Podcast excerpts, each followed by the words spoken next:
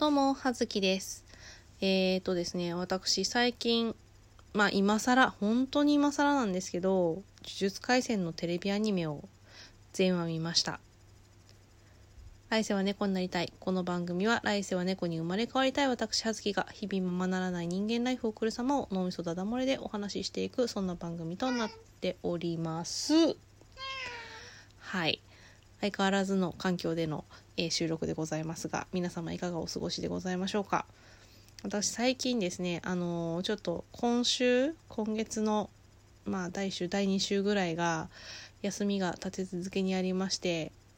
なぜかと言いますと Perfume 行こうと思ってたライブのチケットが取れなかったけど休みは取ってあワンチャンにの可能性に秘めて秘めてワンチャンの可能性にこう託して休みを取っていたから、えーただの怠惰な休みになったっていうだけの話なんですけどまあそのね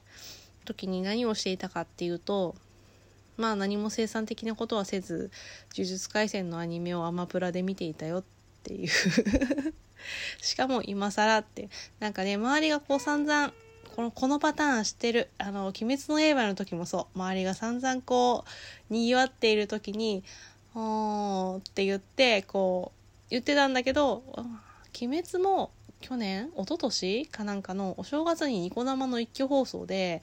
やってた時に見ましたで結局その後映画も見に行ったんだけどでえで今回も「呪術廻戦」全部今日までに、まあ、3日間ぐらいに分けて全20何話 ?222324 か全部見て映画も今年の年末12月ぐらいから映画始まるらしいんですけどエピソード0、えーそれを、まあ、見に行こうかなと思ってるんですけど思ってるんですけどあえて言うけどハマってない。いやいやどうなんだろうね。人にと人によってそのハマってるの解釈尺度。どうなんだろうね。でも私はその原作両方とも原作コミックスは全然一個も読んでない。のであの話のなんだろうストーリーは知りたいけど原作買うほどじゃないかなっていうこの微妙な感じ。なのであわよくばアニメで全て話を知りたいなと思っております。うん。まあねなんかこの後誰が死ぬとかそういうことだけは知ってんですよ無駄に。なんですけどまあちょっとね。あの呪術廻戦。まあその面白かった面白かったんですけどまあ私ねあんまりねジャンプコミックスと相性良くないというかいや昔それこそそのその子供の頃中学生ぐらいの時とかにやってたジャンプのアニメとか漫画はすごい好きで原作も持ってたしめっちゃハマってたし同人誌も買ってたんですけどだったんですけどまあ大人になってからはそんなにこのジャンプ系の話そんなにハマるのないかな。まあ割とその例えばすごい昔の話をすると光の子とかアニメで見てて面白かったしあと何でしたっけ？あのープラチナエンドの人。今それプラチナエンド一個も話読んでないの。どうしてその名前が出てきたんだろう。えバクマンの人ですね。えーデスノートの人ですね。のやつとかは面白く読んでたけどまあハマるってほどではなかったかなっていう感じですしまあうんなんか面白く読めるやつの方が割とこう私の好み的な問題として少ないのでっていうのがあるけど最近でもジャンプスクエアとか結構面白いのいっぱいありますよね。うん、でまあまあそれはともかくまあそれで今回呪術廻戦見たんですけどあのあれですよ。五条悟がどうしてあんだけ騒がれたってかっていうのがあの見て早々あのなるほどねって思いました。いやあのあのキャラクターいやご存知ない方はちょっと何のこっちゃって思うかもしれないですけどそのキャラクター性、まあ、ちょっとひょうひょうとした感じの人物かつ最強みたいなチートキャラであのルックスかつ声が中村雄一。いやーそりゃまあオタク女子コロッといきますわっていうねテンプレみたいなキャラクターだなと思ったんですけどまあ私は強いて言うならえー、っとフルネームは覚えてませんけどななみんが好きです。はい。まあねそんな感じでこう全部見たので、まあ、一応年末の映画も好きあらば見に行こうかなとは思ってはおりますがアニメ版も続くんだよね多分ね。なんでアニメ版でこう追っていこうかなと思っております。話自体はね、うん、結構気になっている感じではありますね。でまあ全然そこから話は変わるんですがその後今日ですねまあその「呪術廻戦」最終話見終わった後にですよ。まあツイッターをちょっと見ていたら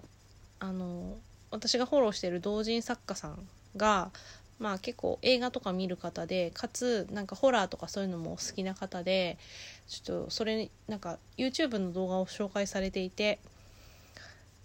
それが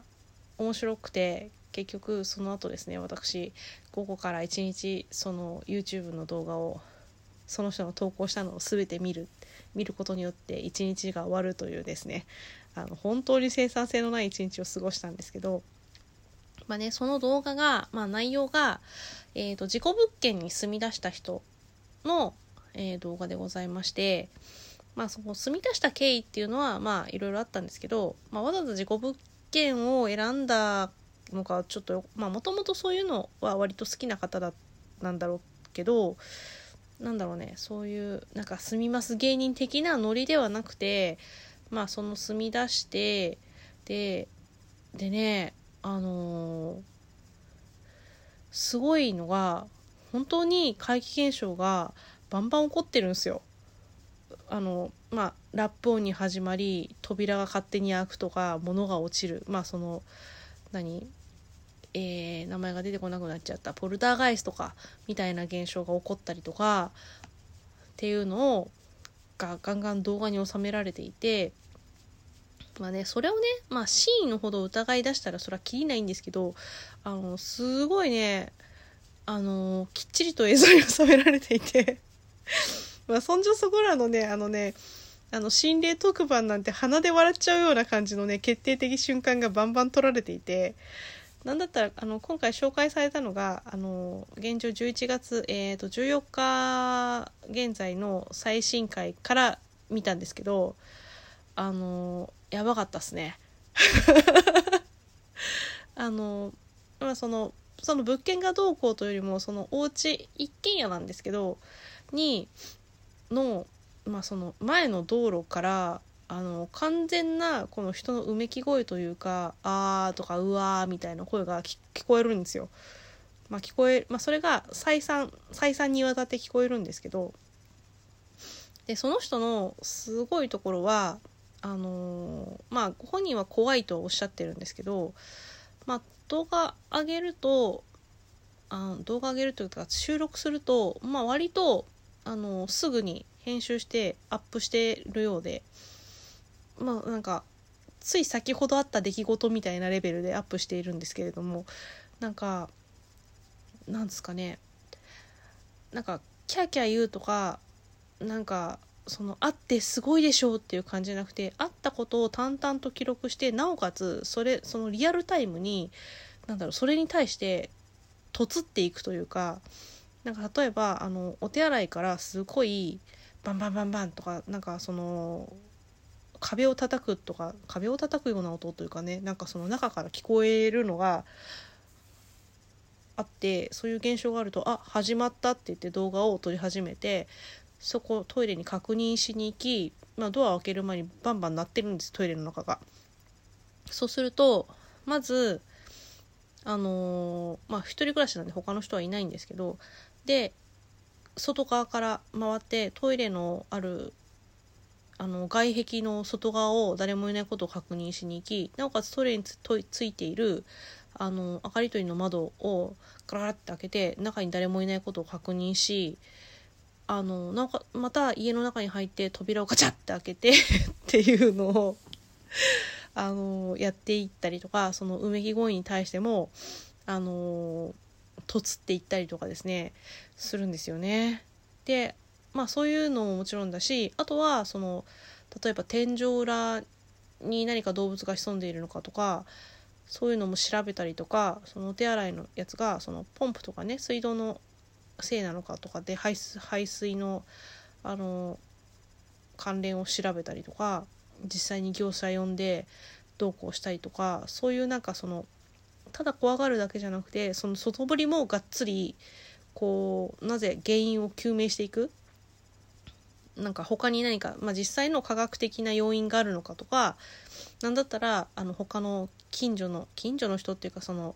嫌がらせによって起こっているのではないかとか、まあ、それはねなんかその本人がそう思ったっていうよりそのコメント欄に YouTube の動画にの下にまあコメント欄あるじゃないですか。それのコメントを読んでこういう可能性があるんじゃないかとかこういうことがあるんじゃないかっていうコメントに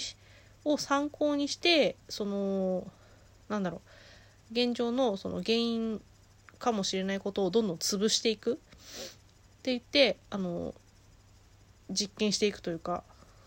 まあそれを参考にこうじゃあ調べてみようとか次はこうなったらこうしてみようとかっていうのを実際にそのコメント欄が反映されていくんですよね。で、まあ、なんか打てば響く男だなって感じなんですけどなんかねそれがねすごい面白くてあのあとはその土地のその郷土史を調べたりとか千葉県の市川市なんですけどその周りに古墳があるからそういうのを調べたりとかなんかねそういうね史実を調べたりとかしていっていて、まあ、私ちょっと前に「残影」っていう小野冬美原作のあの小説を読んだり映画見たりしたんですけどそれのあの史実を調べていく工程みたいな感じですごいね面白くて私ついチャンネル登録してしまいました。あのもし苦手じゃなかったら本当にあのあのちょっとそこらの心霊動画とかとはちょっとレベルが違う感じで分かりやすく声とかが聞こえるのであの苦手じゃない方はよかったら見てみてください。そんなわけで葉月でした。失礼します。